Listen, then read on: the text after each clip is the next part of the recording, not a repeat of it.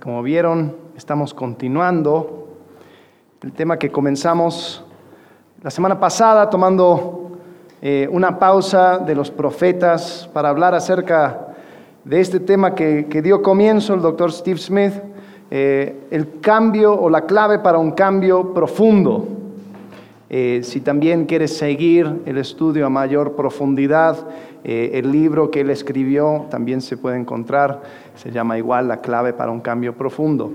Eh, y hablamos la semana pasada acerca de que Jesús siempre nos lleva o nos llama a resolver nuestros asuntos pendientes. Marcelo habló acerca de ese tema y cómo es que tenemos al joven rico que va a Jesús teniendo la intención correcta, llegando a la persona correcta, en el tiempo correcto, haciendo las preguntas correctas, pero el momento que Jesús toca algo que era parte de su identidad, ahí es donde dice, no, yo este camino no lo puedo seguir, porque era el joven rico, no era el joven pobre, no era simplemente un joven, era un joven rico.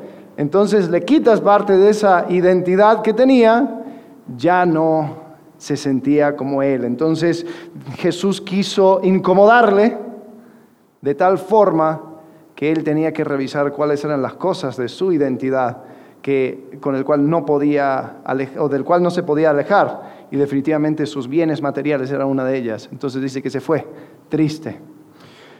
Hablando de asuntos pendientes, vamos a volver a definirlo. Lo definimos como todo el bagaje emocional, mental y espiritual que llevamos con nosotros y que no son sanas.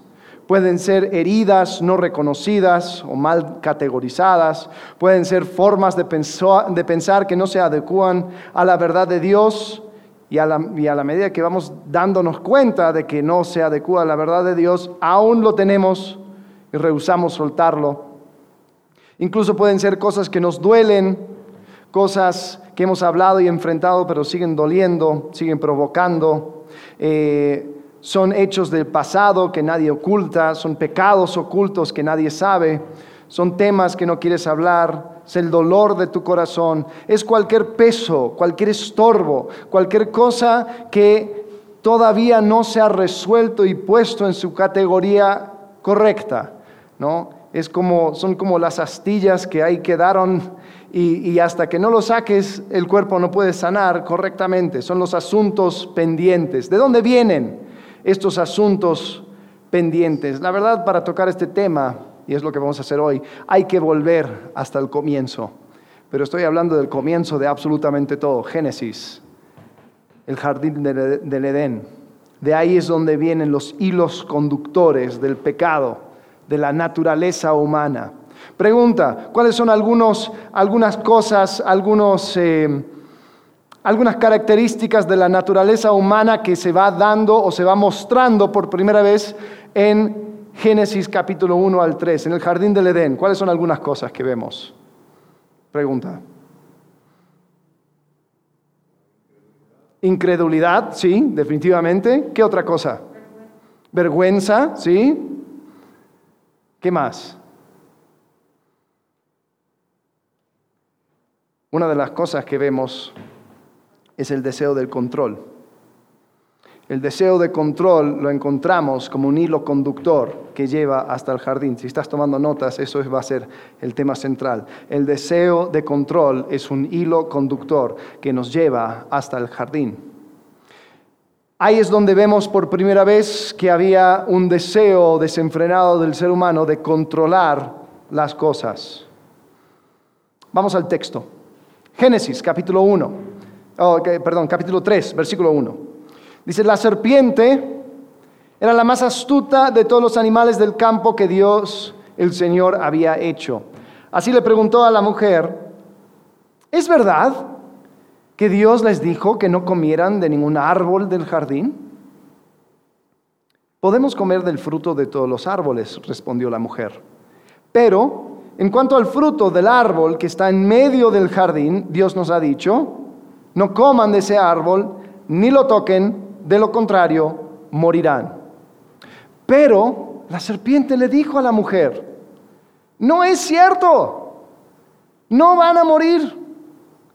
Dios sabe muy bien que cuando coman de ese árbol, se les abrirán los ojos y llegarán a ser como Dios, conocedores del bien y del mal. La mujer vio que el fruto del árbol era bueno para comer y que tenía buen aspecto y era deseable para adquirir sabiduría, así que tomó de su fruto y comió. Luego le dio a su esposo y también él comió. En ese momento se les abrieron los ojos y tomaron conciencia de su desnudez.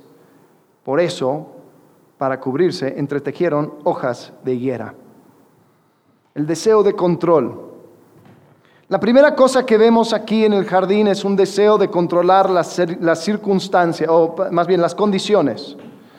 Eh, Eva parece que no estaba conforme con las condiciones del jardín. Ella realmente cuando la serpiente le dice esta mentira, como que resonó.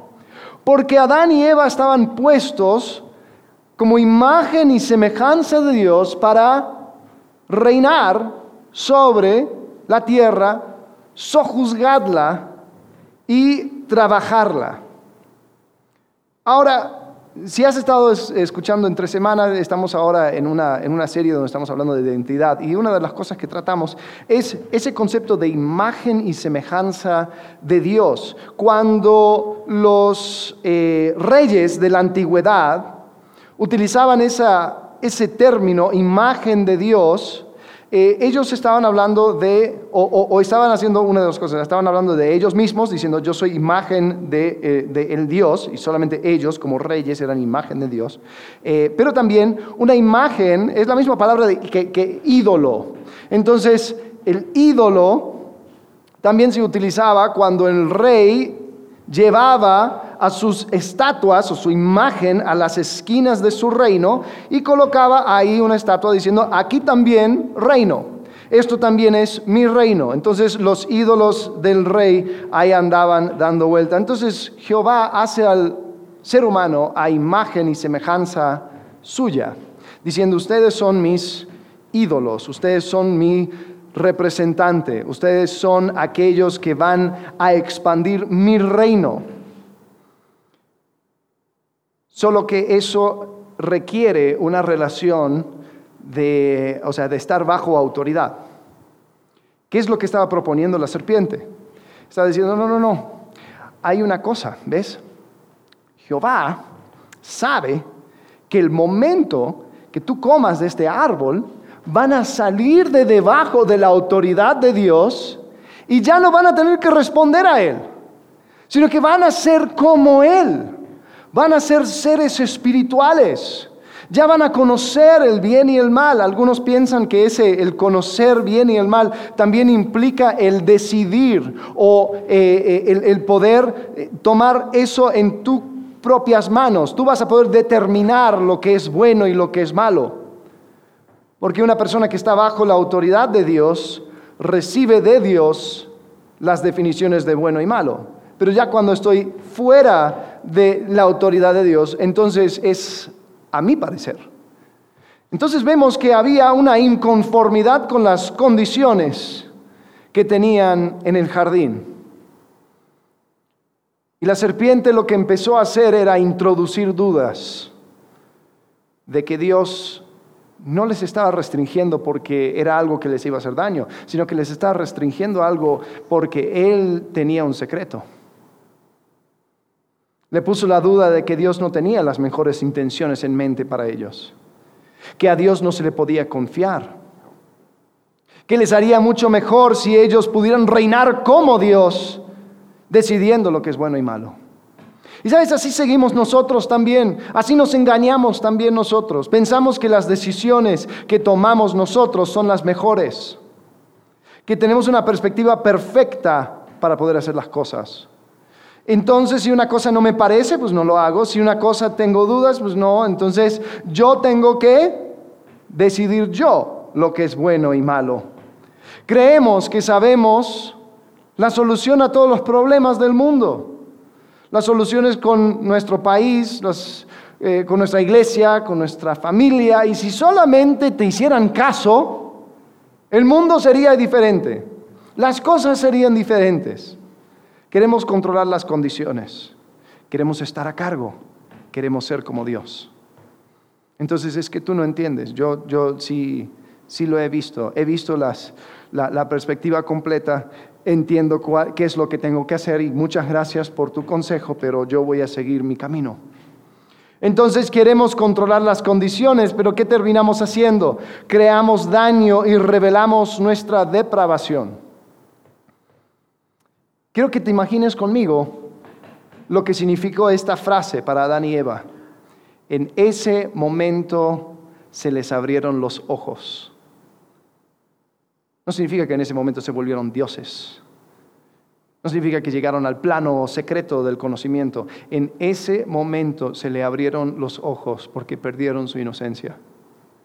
En ese momento dieron la espalda a Dios rechazando su autoridad, diciendo, yo voy a estar a la par tuya. En ese momento se dieron cuenta que estaban desnudos, se dieron cuenta que estaban desprotegidos, se dieron cuenta que necesitaban protegerse, porque cuando estaban bajo la autoridad de Dios podían ser vulnerables, eso es lo que significa eso de estar desnudos. O sea, no había nada que podría ocasionar un daño para ellos porque estaban perfectamente en las manos de Dios. Pero ellos decidieron salir de debajo de esa protección y en ese momento se les abren los ojos y se dan cuenta que, oh, aquí sí necesito protegerme. Porque la, la única persona que podría protegerme acabo de rechazar. Cuando quieres hacer las cosas por tu cuenta, te das cuenta que vas a tener que defenderte de un mundo hostil. Dice, tomaron conciencia de su desnudez. Por eso, para cubrirse, entretejieron hojas de higuera. Y así como Adán y Eva, nosotros también nos escondemos, nos tapamos, nos cubrimos, dejamos de ser vulnerables, ya no hay confianza, no podemos mostrarnos como somos, emocionalmente, espiritualmente, mentalmente. Todos escondemos algo. Y lo irónico es que lo escondemos aunque nuestro deseo mayor es de conocer y ser conocido completamente. El amor que buscamos es un amor que conoce todo de mí, cada uno de mis secretos y aún así decide amarme. Ese es el amor que cada uno de nosotros anhela, pero es un amor que ninguno de nosotros estamos dispuestos a dar ni realmente a buscar, porque yo no voy a mostrarte todo de mí. Porque si tú supieras todo de mí, me rechazarías. Entonces, en vez de mostrar inseguridad, nos enojamos. En vez de mostrar vergüenza y dolor por nuestros actos, nos ofendemos. ¿Cómo puede ser que me habló? Sí, claro, yo estaba mal, pero, pero, pero mira cómo me habló. Estoy ofendido, estoy ofendida. En vez de admitir y arrepentirnos, nos alejamos.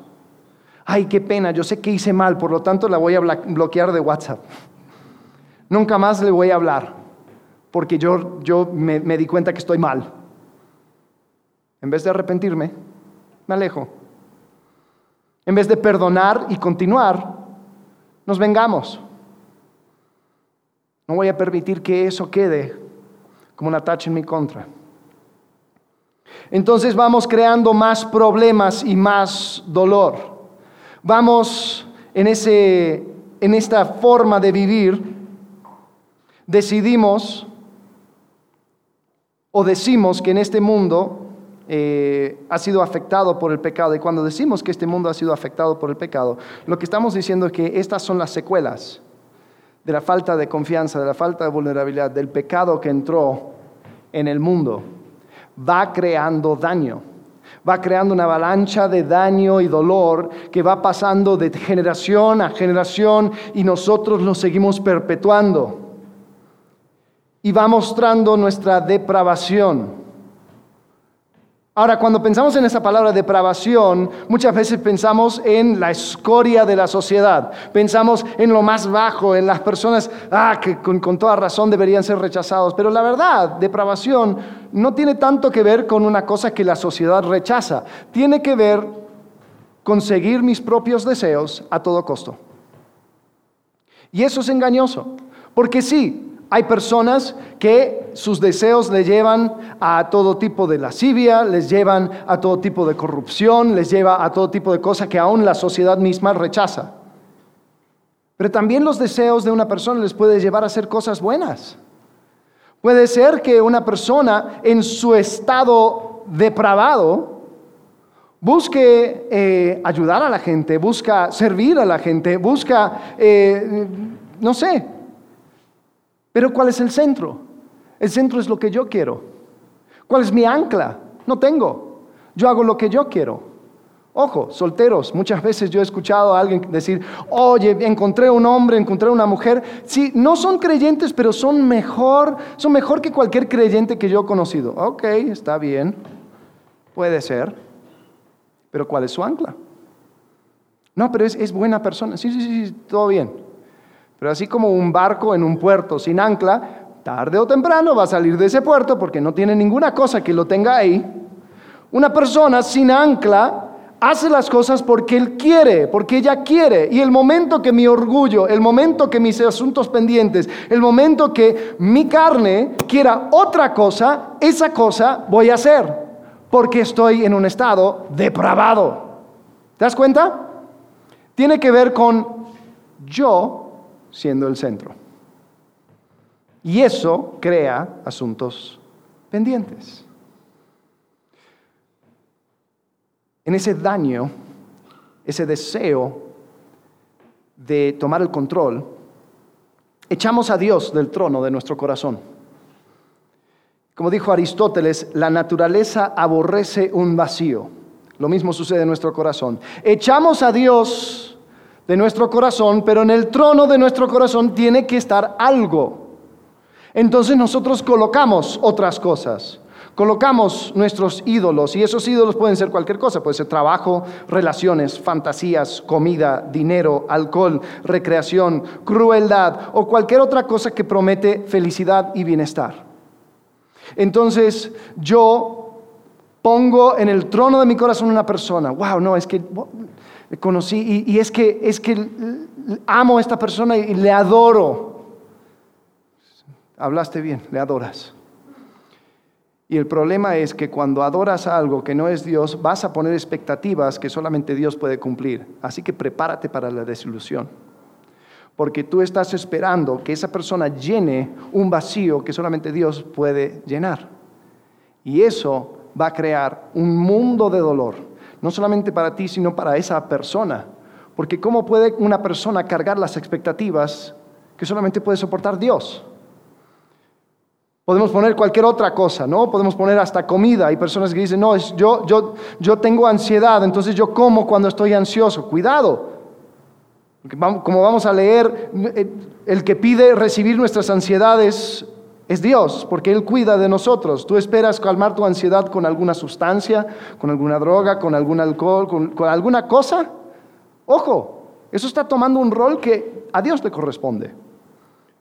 Pero cuando quitamos a Dios del trono de nuestro corazón, cualquier cosa puede llenar ese vacío que queda y crean asuntos pendientes. En nuestra búsqueda de placer, lastimamos a otros y al poner a cosas aparte de Dios sobre el trono que le corresponde, nos lastimamos a nosotros. Y sabes lo que reina en el mundo es caos. Y somos todos culpables. Cada problema que vemos a nuestro alrededor es debido a esto.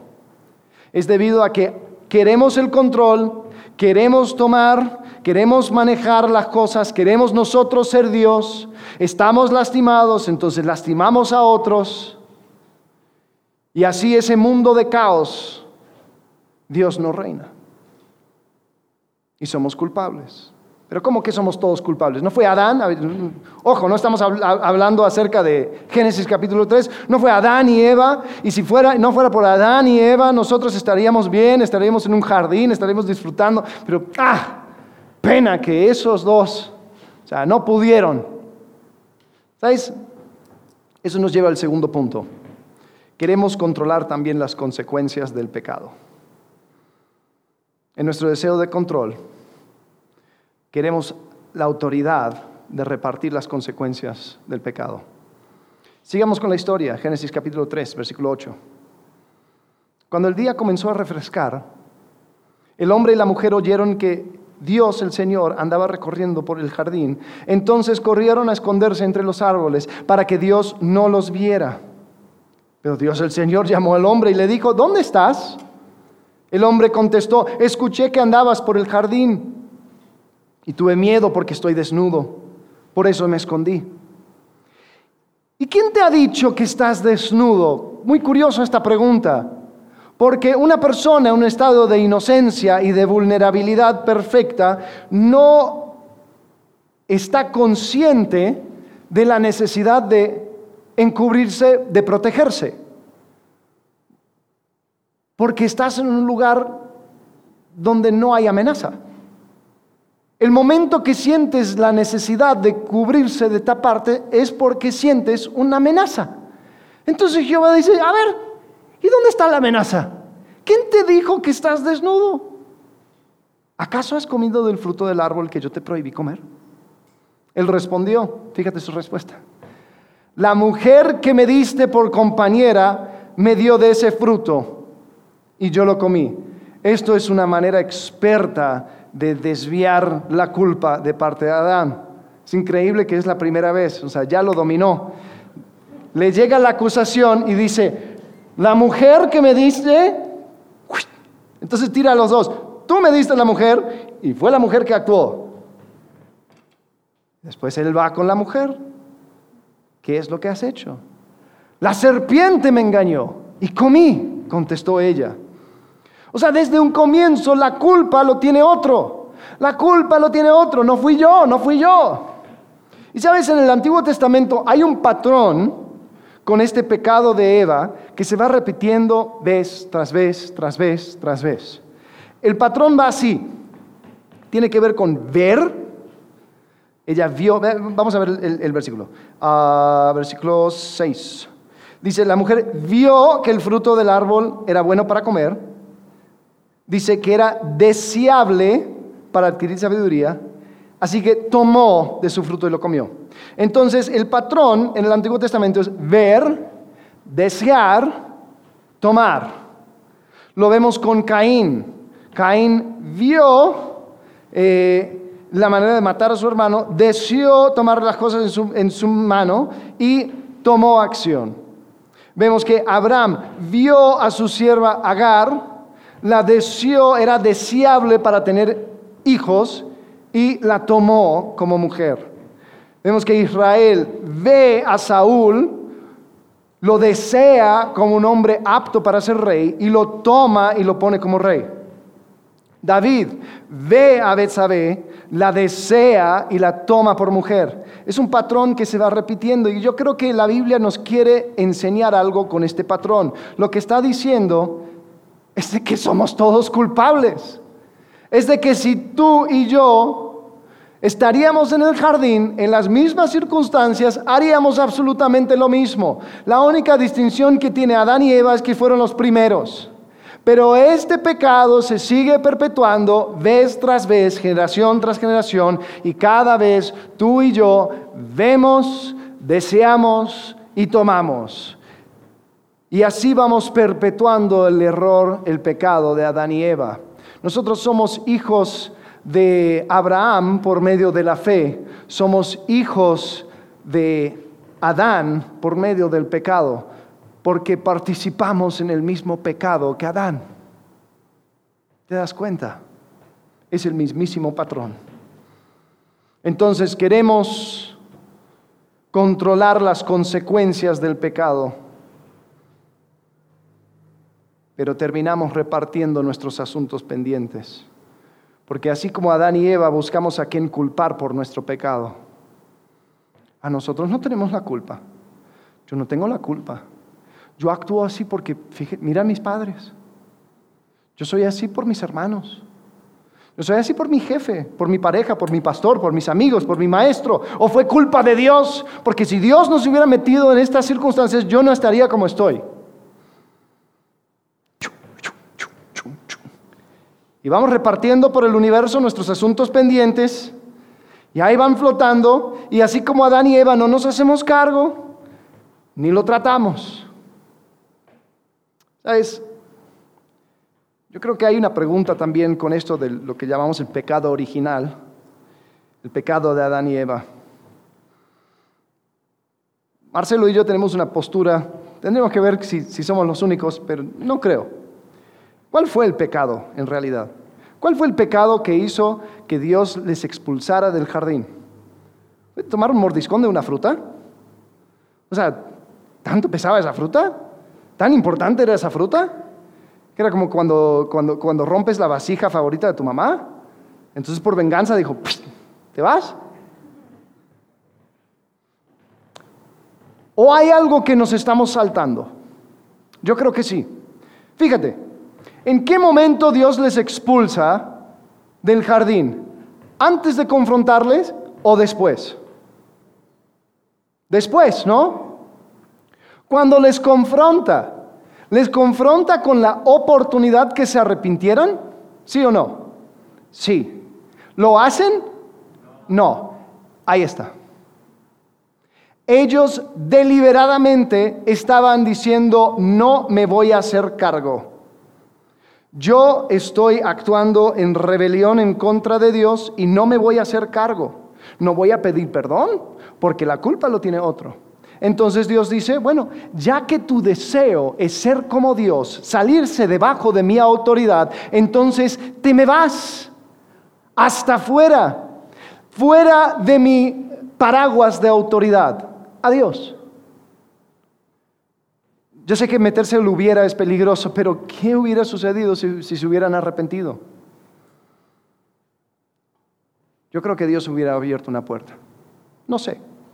Pero yo creo que no tiene tanto que ver con comer una fruta. Lo vemos también con Caín. Caín es confrontado una vez antes de que él asesina a su hermano y una vez después de que lo hace. ¿En algún momento él se arrepiente de lo que hizo? No, la primera queja vino por la consecuencia que él recibió. La primera queja que sale de la boca de Caín es como que, ay Dios, ¿cómo me vas a castigar así? ¿Te das cuenta? Todo eso tenemos en nuestro corazón. Queremos controlar las consecuencias de nuestros pecados. El problema con entregar nuestros asuntos pendientes es que la no es responsabilidad de otro. Es mi responsabilidad y me sigue afectando.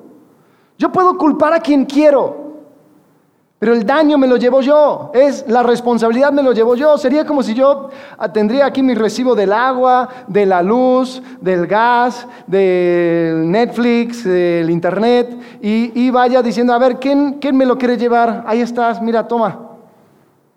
Y uno lo recibe y dice, ¿y qué hago con esto? No, mira, ya, ya no quiero, no quiero, es que yo creo que, o sea, porque tú viniste a mi casa y viste una película de Netflix. Ahí, o sea, entonces yo creo que esto es, esto es tuyo. Y, tú, ¿te acuerdas cuando, cuando usaste mi agua para lavarte las manos? Pues esto, ahí está. O sea, ¿qué, culpa tengo yo? ¿Luz de quién van a cortar? La mía. ¿Agua de qué? La mía. ¿Quién no va a poder ver Netflix? Yo. Por falta de pago. O sea, el, pretender de que no es conmigo la bronca no me exime de responsabilidad. Y nosotros andamos con perfectas excusas. Es que yo soy muy enojado, pero es que hubieras conocido a mi papá. Es que yo soy, yo soy así, tomo estas decisiones, pero mira cómo me trataron. Es que yo, y es que fíjate, y todo, si te sientes con quien sea, todos van a decir, wow, no, sí, la verdad, tienes toda la razón. Pero ¿quién se lleva el daño? Tú.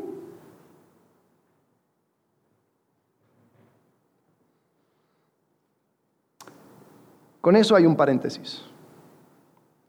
No estoy diciendo que tú tienes la responsabilidad por las heridas que te ocasionaron.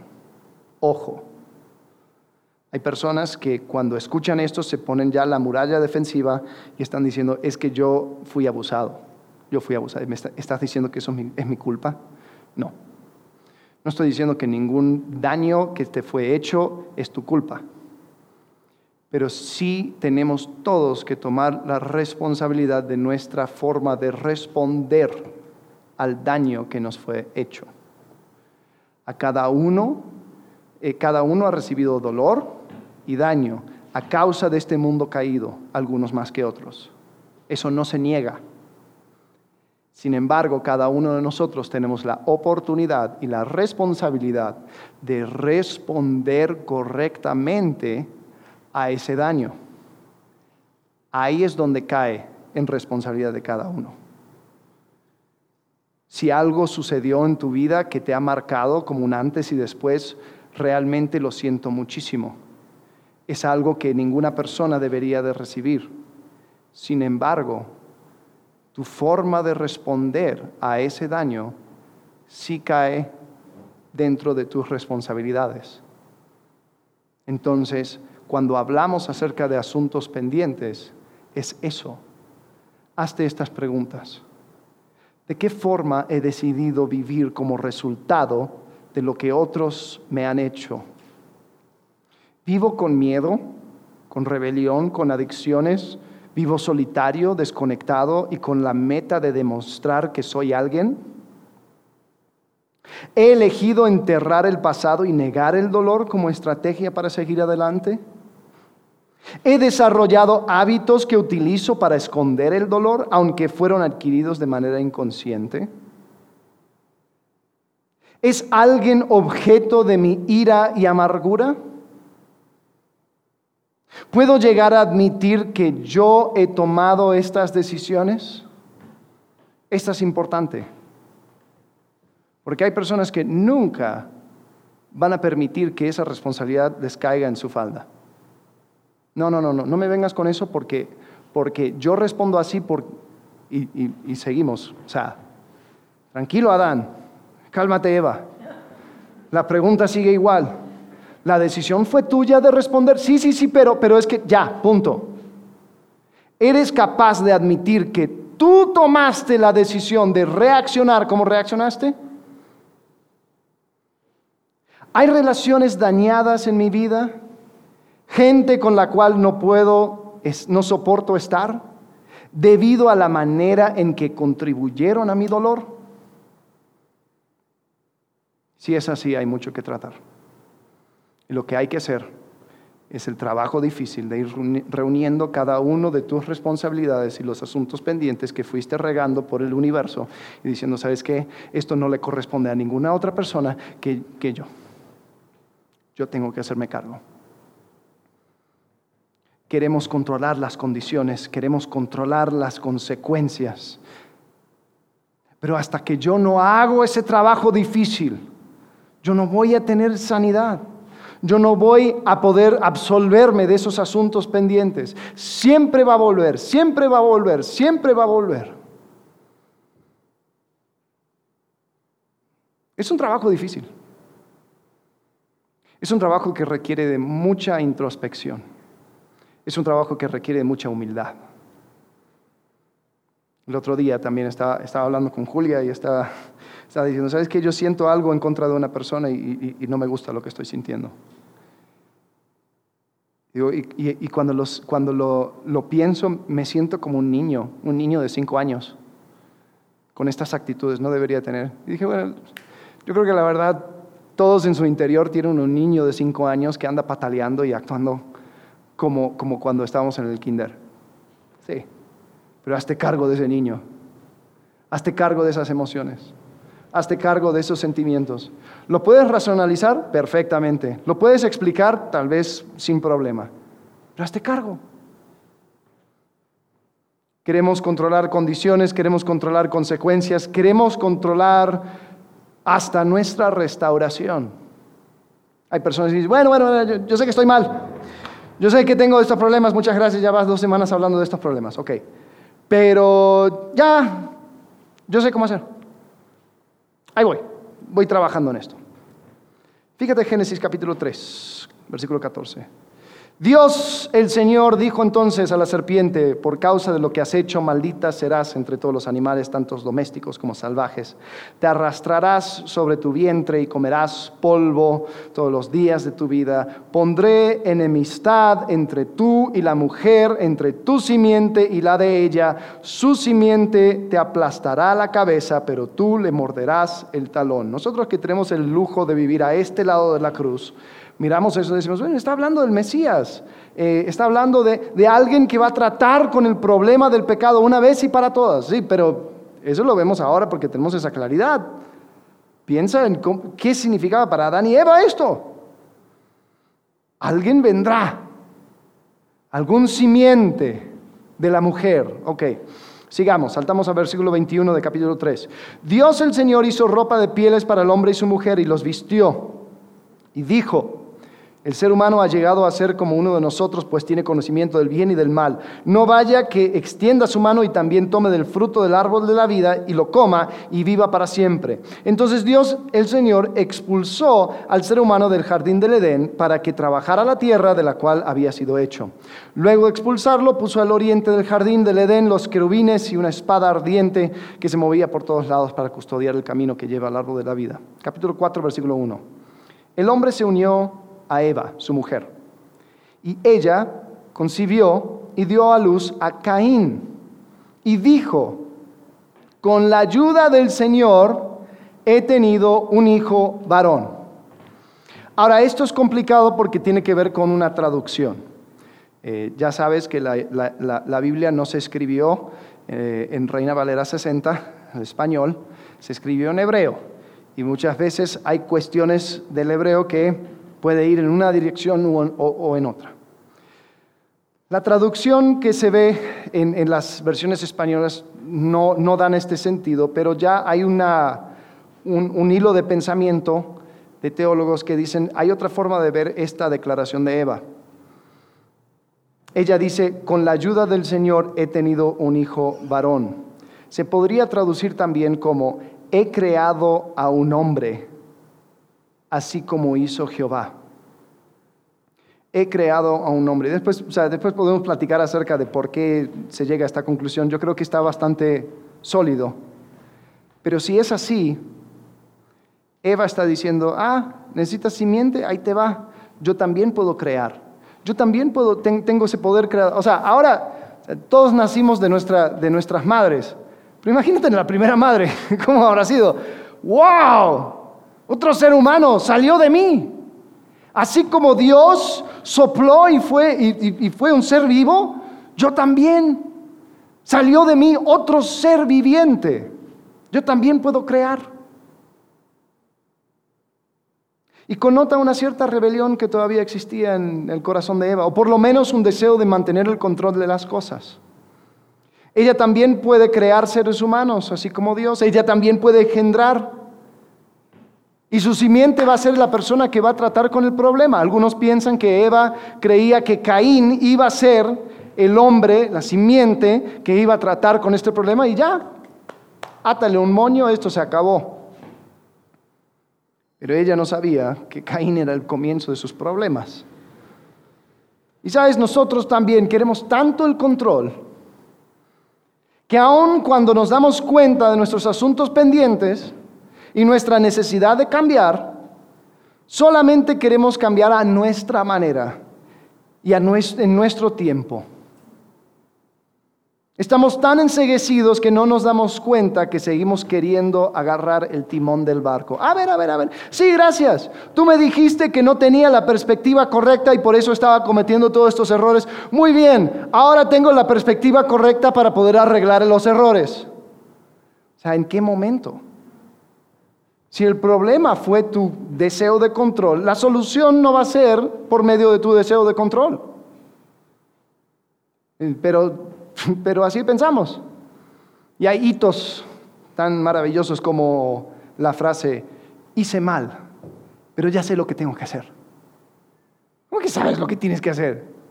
El problema era tu ignorancia, no tenías la perspectiva correcta de Dios y fuiste alejándote de Dios porque tenías una perspectiva errada. Dices que ya sabes lo que tienes que hacer. O sea, ahora sí gozas de la perspectiva correcta. O decimos cosas como que ya no vuelve a suceder. ¿Y tú quién sabes? ¿Qué, ¿Qué sucedió entre ese momento y ahora para que ya no vuelva a suceder? ¿Qué va a ser tu esfuerzo?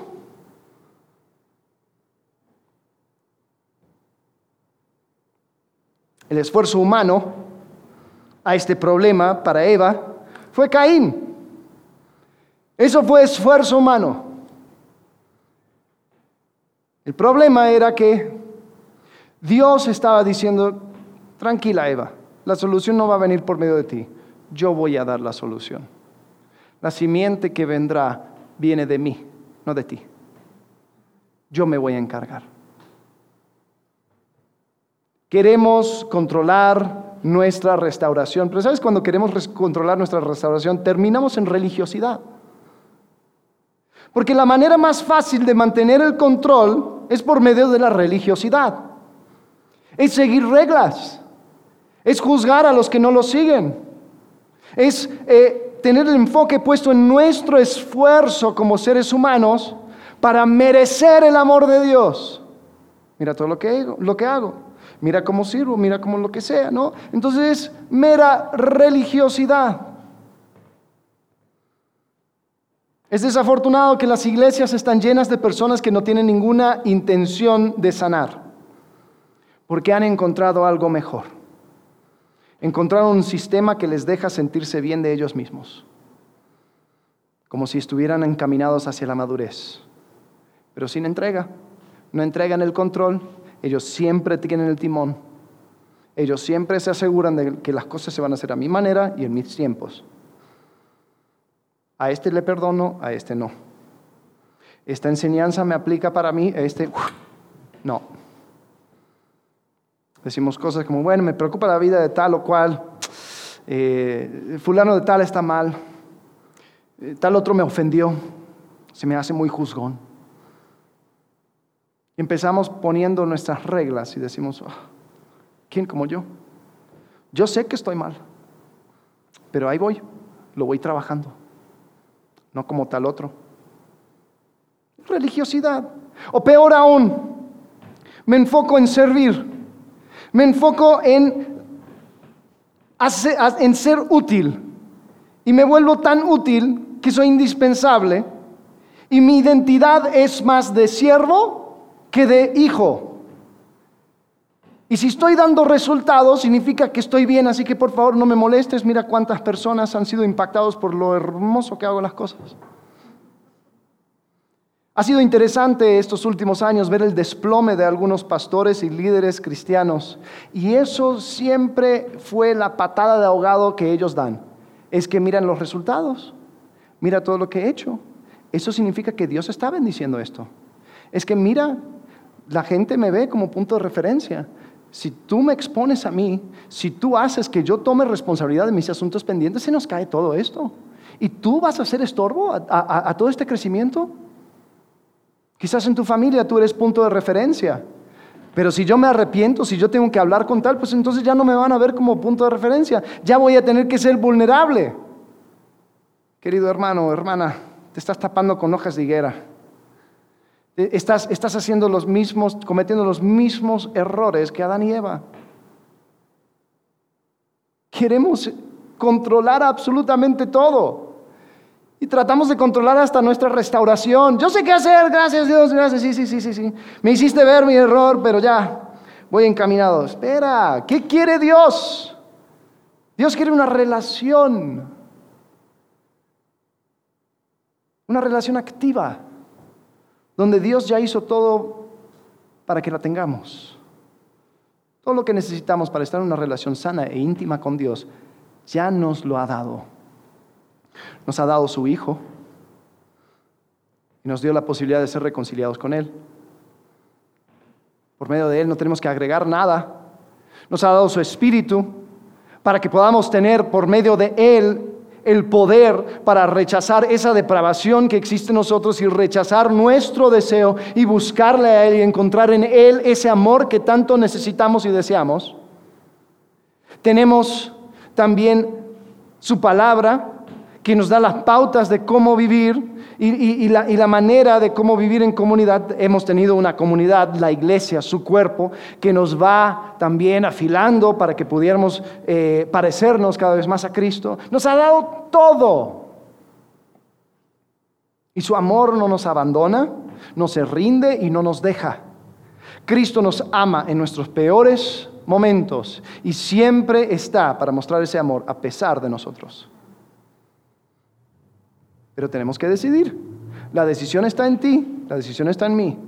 ¿Vamos a soltar el control y permitir que Él se encargue?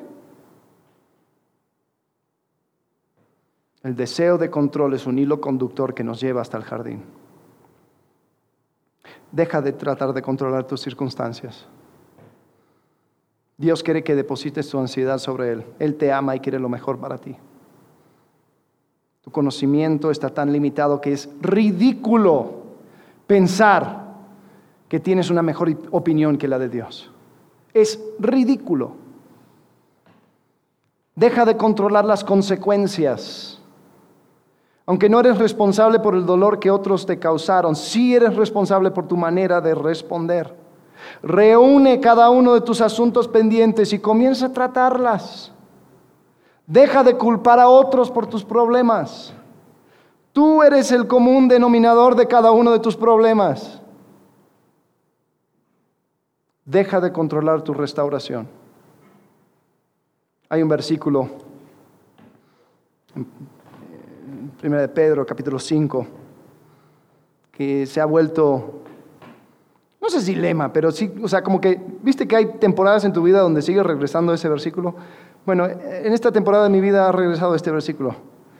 5, 6 y 7. Humíllense, pues, bajo la poderosa mano de Dios para que Él los exalte a su debido tiempo. Depositen en Él toda ansiedad porque Él cuida de ustedes. Fíjate este versículo. Este versículo es el antítesis del engaño del jardín. ¿Cuál era el engaño del jardín? Dios no cuida de ti.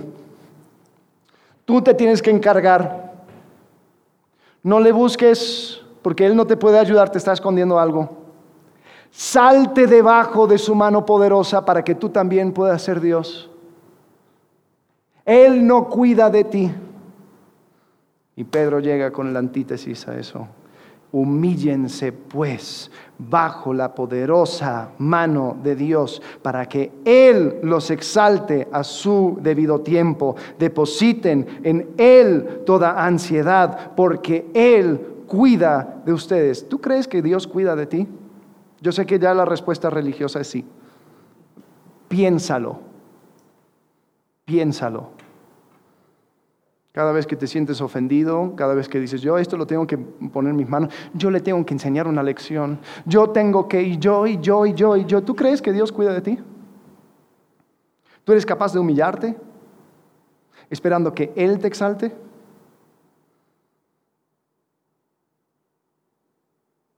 Es diferente cuando lo pensamos, ¿no? Permite que Él te hable, que Él trabaje en tu corazón. Acepta las consecuencias de tus acciones. Aprende a esperar sus tiempos. Vamos a orar. Padre, gracias porque en tu palabra comienzas con todos los hilos conductores, Señor, que va revelando nuestro corazón y nuestra naturaleza. Gracias porque podemos seguir volviendo a esa historia del jardín, Señor y entendiendo lo tanto que te necesitamos. Padre, queremos rendirnos delante de ti. Queremos dejar en tus manos las circunstancias, las consecuencias, Señor, y aún nuestra restauración. Padre, te reconocemos como Dios y Salvador pero Señor, no queremos que ninguna otra cosa ocupe el trono de nuestro corazón, sino tú. Señor, te pido por cada persona aquí que pueda resolver aquellas cosas que son estorbos. Señor, te pido que cada persona pueda abrazar lo hermoso que es una relación íntima y personal contigo. Que pueda entender, Señor, que tú ya hiciste todo. Que tú en tu amor sigues buscando y extendiendo tu mano. Señor, invitando a que entremos en esa relación. Pero Señor, tenemos que soltar el control. Tenemos que permitir que tú obres. Padre, te agradecemos en el nombre de Cristo Jesús. Amén.